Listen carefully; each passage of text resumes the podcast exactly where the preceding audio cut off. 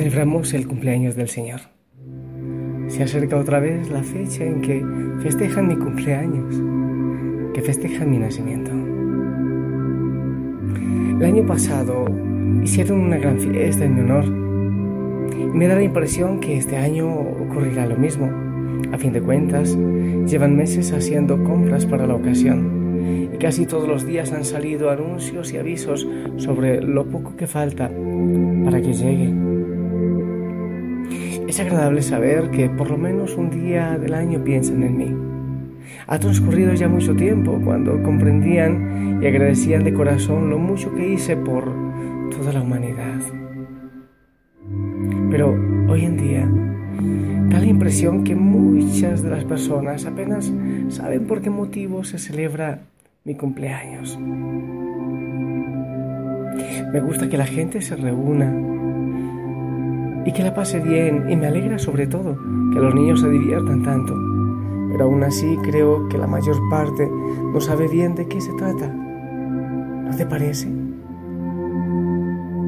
El año pasado, al llegar el día de mi cumpleaños, hicieron una gran fiesta. Pero, ¿puedes creer que ni siquiera me invitaron? Imagínate, yo era el invitado de honor, pues se olvidaron por completo de mí.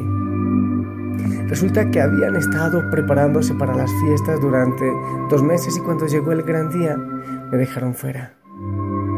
Yo ya me he pasado tantas veces esta situación. Lo cierto es que no me sorprendió. Aunque no me, no me invitaron, se me ocurrió colarme sin hacer ruido. Entré y me quedé en mi rincón. ¿Te imaginas que nadie advirtió siquiera mi presencia? Ni se dieron cuenta de que yo estaba allí.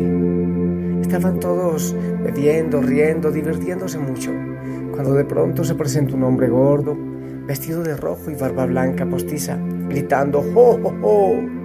Y todos lo felicitaban. Cuando se sentó en un gran sillón, todos los niños emocionadísimos se le acercaron corriendo y diciendo Santa Claus, como si él hubiese sido el homenajeado y toda la fiesta fuera en su honor.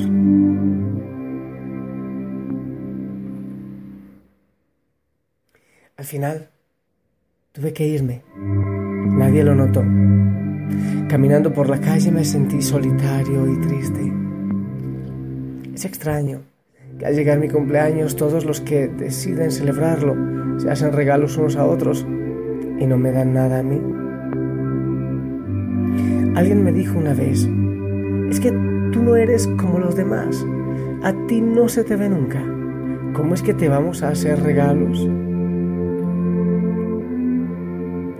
Le dije, escucha bien, todo lo que des a tus semejantes para aliviar su necesidad, lo contaré como si me lo hubieras dado a mí personalmente. Mateo 25, 34, 40. Lamentablemente cada año que pasa es peor. Llega mi cumpleaños y solo piensan en las compras, en las fiestas y en las vacaciones. Y a mí se me olvida. Además, cada año los regalos de Navidad, pinos y adornos son más sofisticados y más caros. Se gastan verdaderas fortunas tratando con esto de impresionar a las amistades. Pensar que yo nací en un pesebre, rodeado de animales, porque no había más. Pensar que les he enseñado tanto de humildad.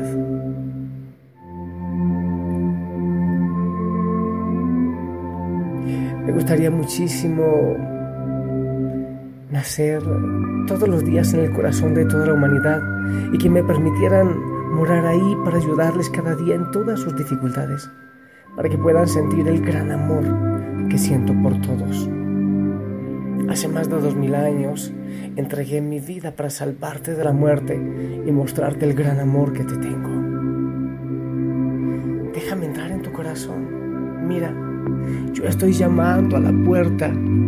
Si alguien oye mi voz y abre la puerta, entraré en su casa y cenaremos juntos. Confía en mí. Abandónate en mí. Este será el mejor regalo que puedas recibir. el mejor regalo que me puedes dar.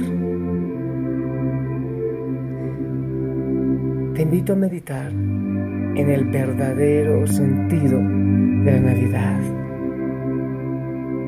Gracias, Jesús. Vienes, niñito.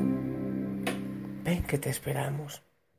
Ven con pequeñito a encontrar albergue en mi corazón. Quiero